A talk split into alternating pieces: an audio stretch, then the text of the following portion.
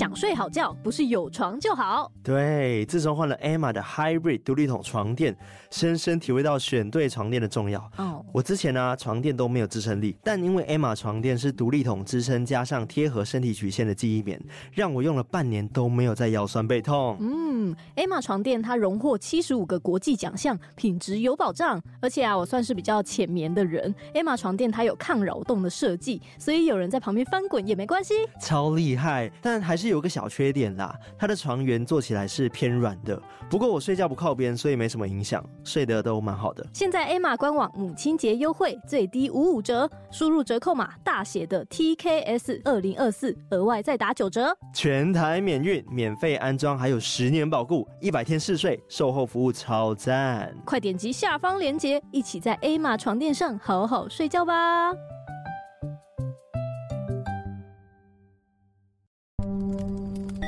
有人的地方就有鬼，有鬼的地方就有故事。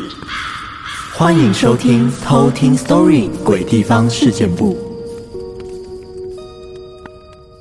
嗨，我是康纳，我是卡拉，欢迎回到《鬼地方事件簿》。哇，今天呢是十月的倒数第二周，对，然后下周就是万圣节了，传说中的万圣节。我们发现我们好像只有办过一次那个鱿鱼游戏。然后出现在信义区一次而已，对，我们只有唯一的那一次。对，那时候 cosplay 的成本是最低的吧？对啊，而且刚好那时候是有朋友邀我们去，嗯，所以我们就想说，好啊，趁这个机会，我们来感受一下万圣节的气氛。说真的，其实我蛮想去那个六福村的。嗯，对耶，他们每年都有那个墓碑镇啊。对，墓碑镇，我今天有看到影片呢。嗯，我们今天没有夜配哦，其实我自己个人昨晚在刷抖音的时候，然后看到墓碑镇的影片，然后有表演者，不是有游行吗？嗯。他们请来非常厉害的表演者，哎、哦，是那种骨头可以各种移位的那种，厉害。他们的主题有点像他们是僵尸，嗯，然后我们就会背对你，然后把手折来折去，折来折去。哦、然后还有一个男生的手，他直接这样子三百六十度这样转，哎，哦，转到底，我就是吓死。是那种特技演员，对，是特技演员，我就觉得很厉害。所以我在想，不知道。今年还有没有机会去这个墓碑镇？走啊！还是我们就约我们的那个订阅者一起去啊？就偷听客们，就是那个守护者们，好像还不错哈。感觉可以揪团一起去。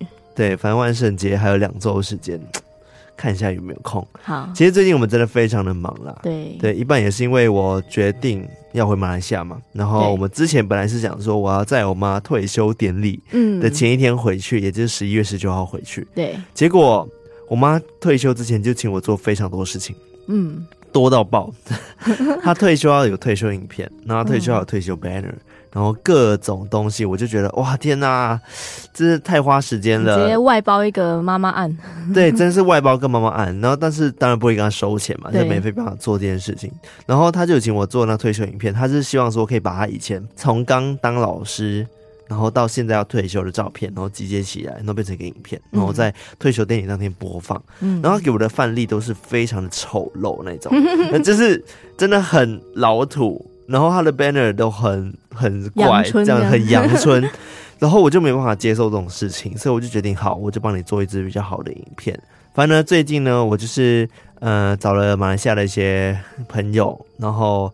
还有之前我不是跟你说有一个马来西亚导演嘛？嗯，然后因为他是我学长，我就有请教说，哎、欸，马来西亚那边有没有一些摄影团队，然后可以帮我外包这件事情。嗯，然后我就是想要找人来帮我完成自己影片，不然我不可能一个人带团队回去，这个太花钱了。嗯、反正最近呢就在苦恼这件事情。简而简而言之，就是我原本从十九号回马来西亚，变成我现在要八号回马来西亚，嗯，大大提前了两周，嗯，所以中间的工作我必须要往前推。所以卡拉跟艾瑞克的工作要必须往前推。对，现在我们疯狂的密集的录音。对，因为我回马来西亚，我不想在马来西亚录音，我品质没有那么好。嗯，所以我们现在就是尽量的在前面都完成这些事情，所以最近非常的忙碌，忙碌到爆炸。没错。对，所以现在我们其实已经连续三天录影了。对，而且一天都是录好几集的那一种。对。是这样小小的分享，没错，也不算抱怨，就是一个分享这样子。对，就是我们最近的生活近况啊。对，好啦，那今天是卡拉来跟我们分享鬼地方。对，今天要讲到的这个鬼地方非常的有名。嗯，你们应该如果以前有读那个历史课本哦，应该都有读过这个地方，就是意大利的庞贝城。其实我。不确定我有没有听过哎、欸，嗯，但是我觉得待会我讲到那个科普的时候，你搞不好就知道是哪里了。嗯，好，那在讲这个科普之前呢，我们也会有一则偷听课的故事。这个偷听课叫做清风。清风不是那个哦，天上风正在天上飞那个清风，好想要 那位清风。对，如果清风有投稿的话，不是啊，他是那种清洁溜溜的清，就是很清新的风吹过来。对对，是一阵清风这样。然后他要投稿的是关于他爸妈飞出国的时候带回来一些古物啊文物的时候哦发生的故事。哇，又是这种类型的。对。好啊，那我们接下来就来偷听 story。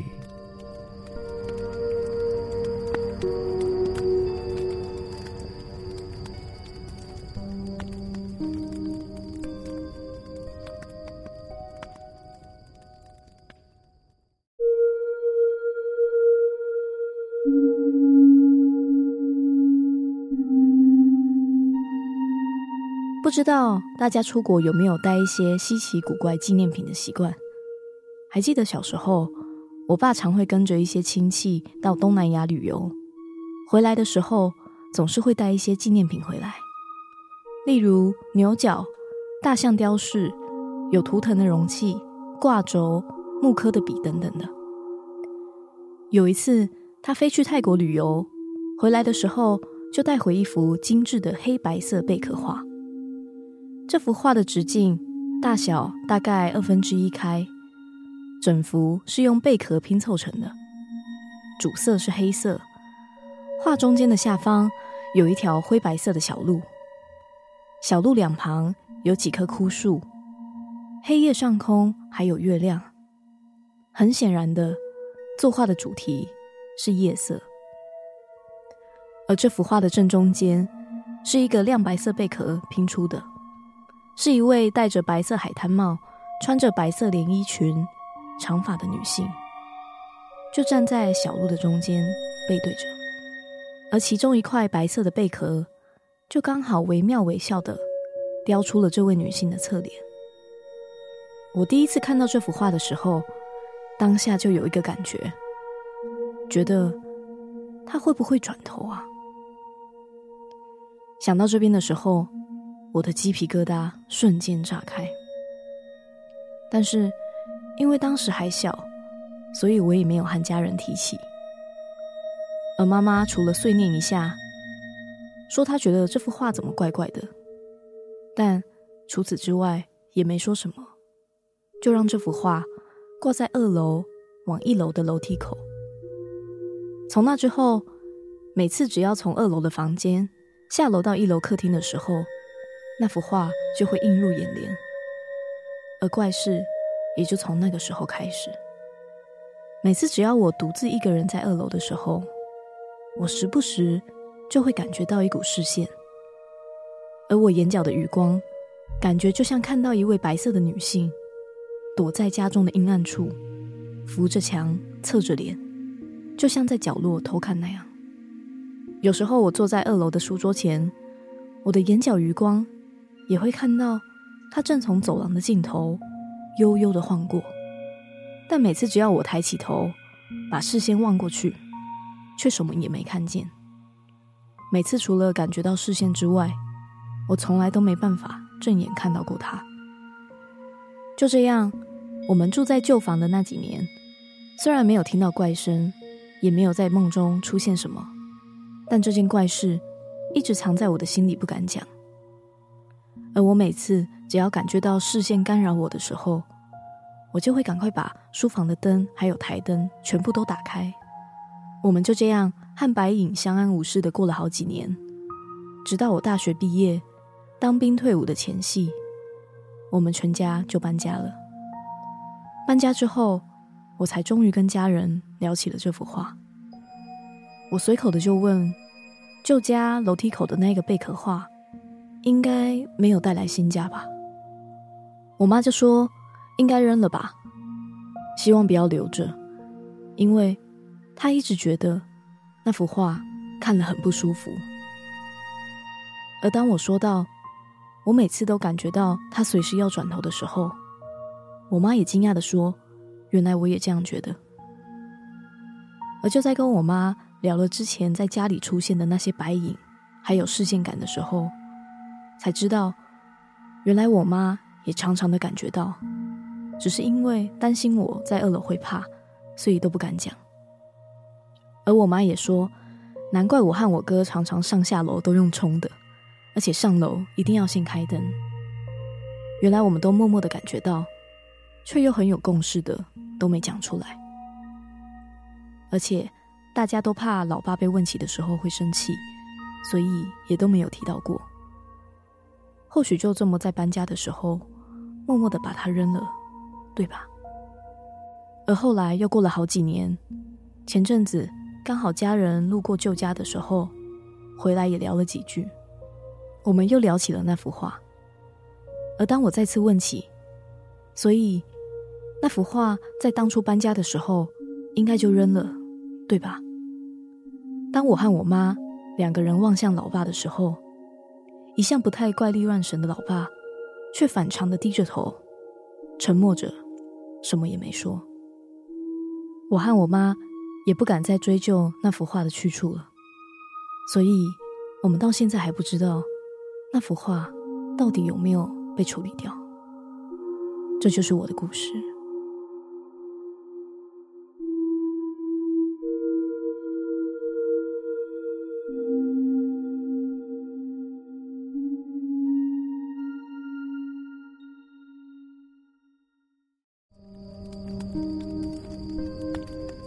各位偷听客，以后去外面旅游的时候，请不要随便带一些古董或者画像回来。真的哎、欸，很长都是这种故事哎。对啊，我们之前也有分享过，就是我们的前老板。对啊，他常常就是会出国的时候带一些东西回来办公室放。对啊，那就闹鬼。对，我觉得就跟这个偷听客一样啊，他爸可能本身就很喜欢一些艺术品吧。我不是说艺术品不好哦，先澄清一下，我是指说有些来历不明的。东西比较危险一点点，嗯，对，我们都不知道说这个东西它背后到底有什么能量啊，嗯，对，或许当下他买的时候没有什么感觉啦，是回去之后才觉得怪怪的，但我觉得这的确也蛮难避免的，对啊。不过如果你看到他卖的人，或者是你摸的时候感觉怪怪的，就可以相信你自己的直觉，对啊，或者是就是买回来之后发生什么事情直接丢掉，对，但是因为感觉他们都好像不太敢。让丢他爸的东西，对，然后。他其实也有说到说哦，那时候那个鬼话连篇呐，很红，玫瑰之夜那种。嗯、然后他们在看的时候，清风就想说哦，搞不好可以趁这个时候顺便提出来。嗯，但发现大家好像都也没什么反应，然后也怕说讲出来会被骂，所以就没有讲了。他爸最后的行为也很怪异啊，感觉他爸也遇到了什么事情。对，感觉就是他爸其实也知道那幅画好像怪怪的。嗯，但。不知道说到底这幅画到底有没有被丢掉？对啊，他最后并没有说他有没有丢掉哎。对啊，所以奇怪了，他们搬过来的时候东西是都集中在某个仓库吗？嗯，maybe。而且我刚刚在想说，你不是说他的亲戚有来吗？对啊，然后来讨论到他旧家的事情。嗯嗯嗯，我我就以为是他亲戚经过他旧家的时候，就看到有一个白色的人站在那边。还好没有，应该是没有，对，应该是没有。只是其实他有一个小对话啦，嗯、就是他们看到那个哦，那边房价就涨了哈，就觉得很后悔，就是不要卖掉。但因为他们后来又觉得说哦，那个地方好像怪怪的，所以也就觉得说哈、啊，算了算了，不要想这件事情。所以又在聊起那一幅画哦，是因为这样子，对。反正希望那幅画呢，就是被藏在某个黑暗的角落，不要再出现了。对，希望不是那种啊丢了，他要自己出现，然后一直疯狂的。安娜贝尔哦，对，安娜贝尔画板，太可怕了。好，那今天要讲到的这个庞贝城，就是位在意大利。它英文叫什么？庞贝。哦，字直接庞贝啊。对，庞贝。OK。但我觉得这个鬼地方，应该是我们目前讲到的鬼地方当中年代最久远的啊。真的假的？怎么可能？之前有讲很久的。跟你讲，这个是久到爆，它是在公元前七世纪建立的哦。等于说，我们这个世纪都还没有开始的时候，它就建立了。嗯，一个非常非常年代久远的一个庞贝城。那它的位置其实是位在意大利坎佩尼亚地区，是一座距离那不勒斯海港大概二十公里的古城。那根据考古学家的调查，这个庞贝城就是在当时的这个公元前七世纪由奥斯坎斯部落建立的哦，所以后来其他的部落也就陆续来这边定居，就形成了一座城市。嗯，那到了公元前二世纪的时候，这个庞贝城就被罗马人占领。对，所以很多罗马的一些富商贵族啊，都到这边盖别墅啊，开旅馆跟商店。当时就是一个非常繁荣的城市，总人口大概有两万五千人这么多。哎、欸，让我想到我之前讲的那个双生岛也是啊，嗯，它也是在那个那不勒斯那边，然后也是由罗马人哦去盖的啊，真的都是在意大利的南部那边。这个城市是真的非常的繁华哦，嗯，就是路上小吃店啊，什么商店那些都应有尽有，真的就是那些富商贵族们在这边享乐的天堂。嗯，那为什么这个地方会变成鬼地方呢？对啊，到底发生了什么事？其实，在距离这个庞贝城六英里，也就是大概十公里的地方，有一座火山叫做维苏威火山。那在公元七十九年十月二十四号的时候。这个维苏威火山就忽然大爆发哦，所以这个繁荣的庞贝古城就瞬间被落下的火山灰覆盖。嗯，它形成的那个火山碎屑流就把这整座庞贝城包围，应该是直接全军覆没。对，全部都挂掉。嗯，据说这个过程才二十分钟而已，哦，整个城就这样灭掉。嗯，而且那个火山灰其实就是那种火山爆发之后形成的火山碎屑。嗯。它成分就是一些碎石啊，然后矿物晶体或者是火山玻璃之类的。嗯，就它的大小有的很像灰尘，但也有那种真的很像保龄球啊或者是篮球大小的石块。嗯，然后非常快速的这样喷发出来啊，所以是非常的危险的。所以它跟岩浆是不同的东西，对不对？对，岩浆的话就是拉法嘛，就是烫烫的水这样子。嗯嗯，但是它的这个的话是一个非常灼热的气体。好，必须说我长知识的。因为我一直以为火山爆发，然后就是岩浆会把城市覆盖，然后就会变成 就是石化还是怎样的。但原来是因为你讲的这个气体，对，是这个火山灰的气体。嗯。那这个火山灰的话，其实就是岩浆喷入大气层之后，在空中凝固化为细微的粒子，就叫做火山灰。那它很多都是呈现深灰啊、浅灰或者是白跟黄的颜色。嗯。它最快哦，可以是每小时七百公里的速度向外喷出。嗯，好可怕！所以，我们人如果生在那种火山碎屑流里面的话，几乎是必死无疑的。嗯，也不知道怎么逃吧？对，因为它真的是太快速了。嗯，我之前有看那个 BBC 有做一个关于这个庞贝城的纪录片。嗯，它那个发生的时候，其实大家是根本逃都来不及的。嗯，大家就只听到说，哎，怎么有一个声音？然后说，哦，那个好像是维苏威火山那边发出来的。然后当他们要开始逃的时候，大家都非常的惊慌，但他们已经都来不及。然后每一个人都非常惊恐，感觉就真的很像是在地狱那，是世界末日的感觉。对，而且他们在家里面也没办法，对不对？对，在家里面也没有办法，因为它的那个气体真的是太灼热了。而因为当时这个火山爆发的时候，这个火山碎屑流就持续二十分钟嘛，所以这些居民们真的没有办法逃走，很多人都是直接在房子里面啊、床上或者是街上。广场上，因为高温的瞬间死亡。Oh my god！因为这个年代其实真的非常久远了，所以很多研究人员只能就他们所挖掘到的一些出土文物，然后再去推算说他们当时发生的情况到底是怎么样。嗯，所以很多科学报告的期刊上面其实都觉得说，当时这约两万人的城镇居民都是被这个突如其来的浓密火山灰呛死。嗯。就是推翻了之前的一些研究，是猜测说他们是在超高温下这样啪瞬间死亡，好可怕！而且感觉是体外已经很痛、灼热的状态，然后体内也是在烧伤的状态。对，就是整个燃烧起来的感觉。嗯。因为他们还研究说，其实人体如果在两百度 C 到两百五十度 C 的高温底下，其实是可以存活二到五分钟的。嗯，但如果吸入了这个高温的粉尘，就没有办法存活那么久。所以。这个火山碎屑流持续太久的时间，所以庞贝的居民们都只能笼罩在这些短时间就能致命的高温粉尘中，然后被呛死。嗯，嗯，那这个庞贝古城过了很久之后，其实才被发现。嗯，因为在意外当时发生的当下，非常的快速，几乎根本没有人知道说这里其实曾经还存在着这个庞贝城。哦，所以是在一五九九年的时候，有一个建筑师叫做梅尼科·丰塔纳。他们在开辟地下水道的时候，就发现，哎，怎么有一个古墙，然后上面有雕刻这样。嗯。那之后到了一七四八年的时候，在那不勒斯的国王跟王后的资助之下，庞贝城就被重新发现。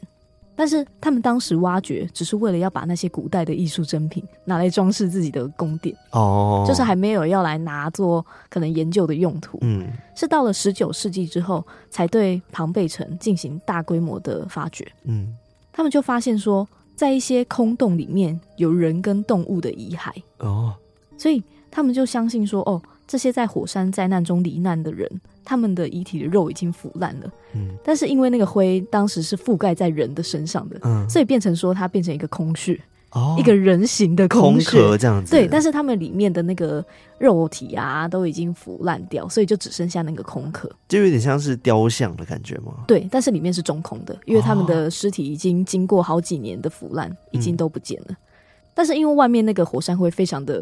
脆弱，他们又很想要保存当时的那个情况，嗯，所以他们就想到一个办法。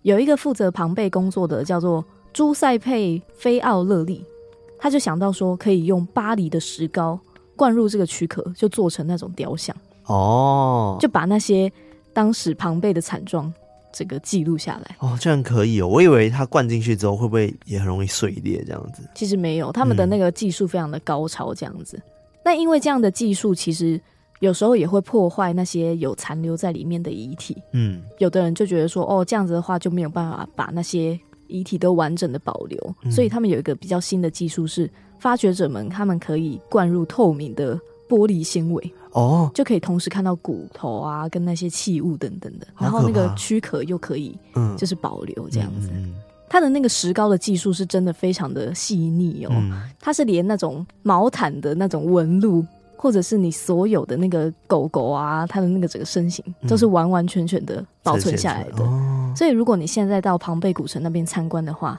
有看到很多人形的那种很像雕像，其实都是在火山灾难中罹难的，他们当时罹难时正在做的事。嗯，像这些考古学家有些挖掘到的，就是从他们的肢体动作就可以看到说，哦。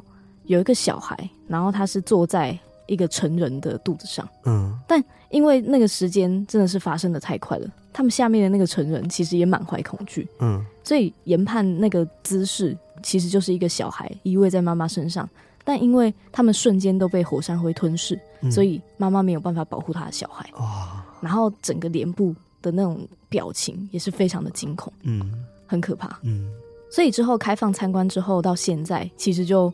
一直陆陆续续的出现了很多的传说，嗯，有人就推测说，应该是因为当年的罗马士兵有摧毁当地的神庙，所以就触怒了诸神，才会降下这个处罚，让庞贝者们摧毁。哦，或者是有的人说啊，一定是他们太泯灭人性了，因为当时其实那个奴隶制度非常的猖獗，而且贫富差距非常的大，嗯，甚至。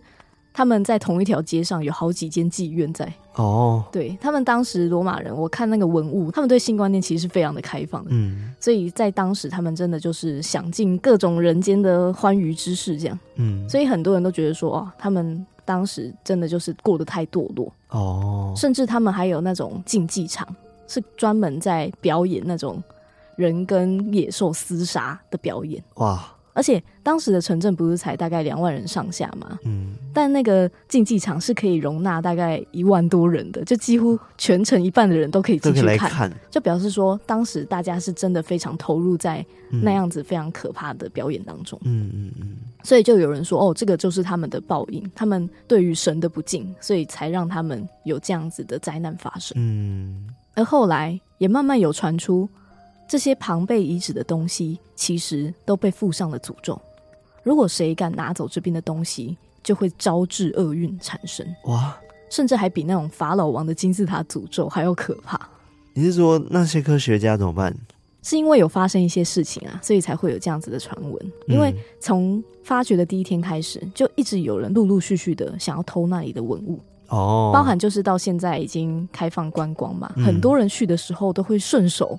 拿走一点墙角啊，或者是一些石块，哦，他们就想要拿回来当做纪念收藏。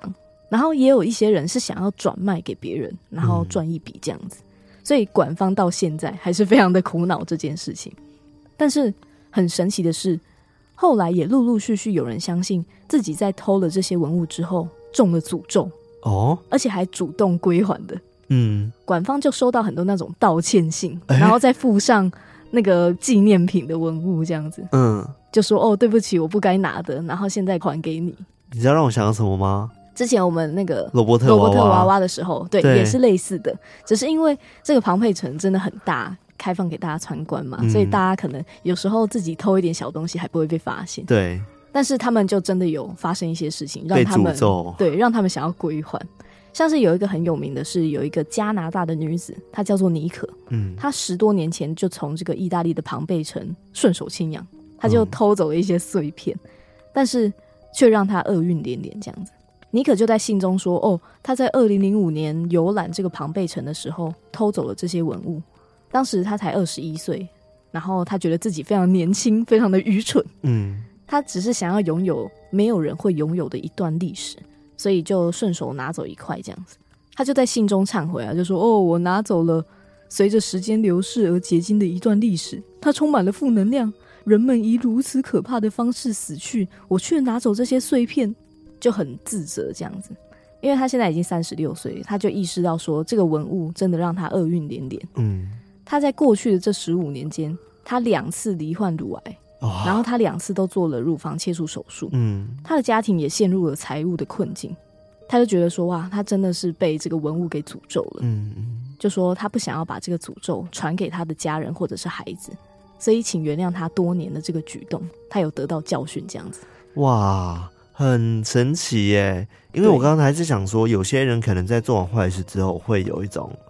嗯，自责或者愧疚，嗯，然后他就开始心理作用，然后导致他的可能感情运啊，或者生活变得不好。那有可能是因为心理作用，但是因为他是直接有患病，而且还还切除了两次，对，然后家里也陷入财务困境，这样他就觉得说哇，怎么突然这种家道中落，嗯，然后自己又发生那么多不好的事情，所以他就觉得说啊，应该是真的受到了诅咒。嗯，而在之前也有过类似的报道，是在二零一五年的时候。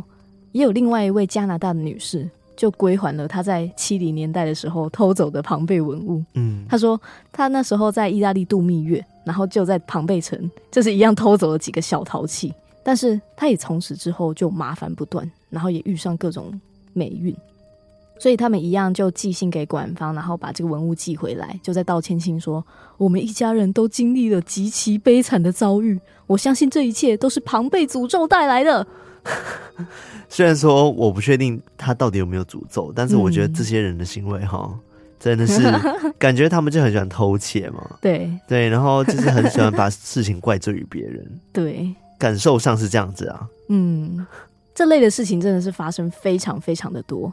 像是还有一个英国的男子，他到庞贝古城旅游的时候。因为他想到说，哦，他九十五岁的阿妈要过生日，嗯，然后因为他阿妈对这种地质学一直很有兴趣，所以他就想说，啊，他帮他带一块小地砖回去好了，嗯，结果阿妈身边相识的人就接二连三的离世，哇，对，影响到家人了，对，所以男子就吓到啊，就觉得说，哇，惨了，应该是不能做这件事情，所以就赶快把这个地砖也寄回了意大利，然后就说，我们不想再冒更多险了，对。还有一个德国男子，他每个晚上基本上都会去赌场赌博，嗯，但是就是那种时赢时输这样子，他手气很不定。嗯但他自从从那个庞贝古城的石柱上面带走了碎片之后，他就发现，嗯，他从来都没有赢过了，所以他就想说，哦，怀疑应该就是这个庞贝古城的纪念品哦出了问题，他就赶快把那个写信归还。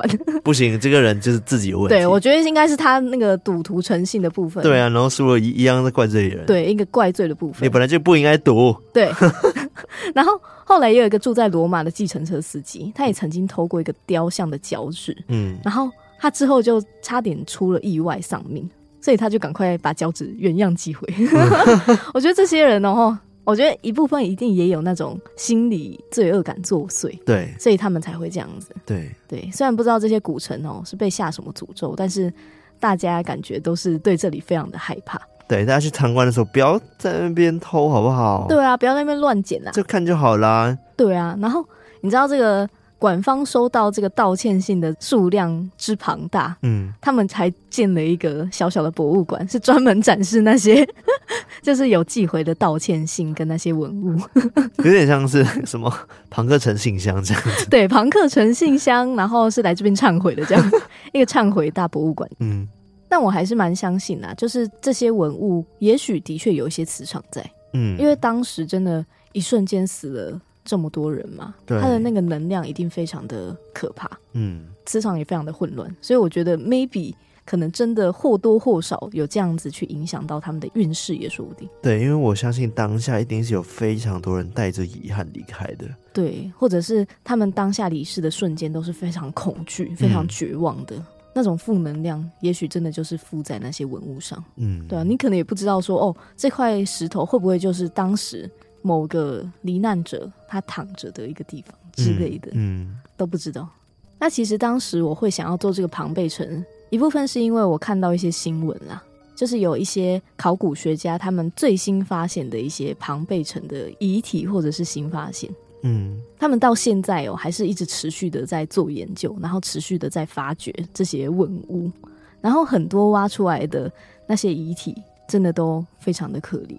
嗯，我觉得主要是因为那些文物，它最后被还原的样子太过于细节了，所以可以看得很清楚他们当下的表情，嗯，或者是刚刚讲的他们正在做什么事情。对哦，我看到一个是狗的，就是它是看得出来是。